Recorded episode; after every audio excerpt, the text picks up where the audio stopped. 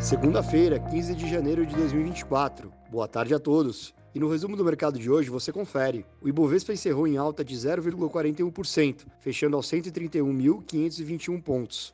O relatório Focus dessa semana revisou para baixo a estimativa do IPCA ao final de 2024, com a mediana recuando para 3,87%, assim como a mediana para o câmbio para o final deste ano, que caiu e atingiu R$ 4,95. Como outros destaques, as ações da construtora e incorporadora Ivan avançaram 7,34% após divulgação de prévia operacional do quarto trimestre de 2023, quando as vendas líquidas atingiram mais de 500 milhões de reais, alta de 125% na comparação com o mesmo período de 2022. As ações da Embraer recuaram 1,29%, mesmo após a agência de classificação de risco Fitch revisar para positiva a perspectiva de sua nota de crédito BB+, devido à melhoria de produção e entrega, bem como o crescimento da geração do fluxo de caixa operacional.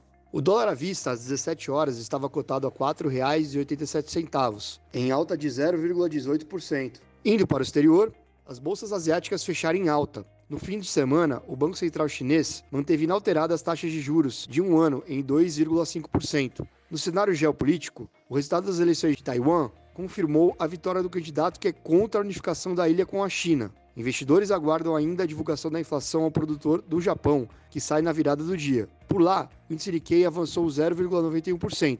Na China, o índice Xangai Composto subiu 0,15%.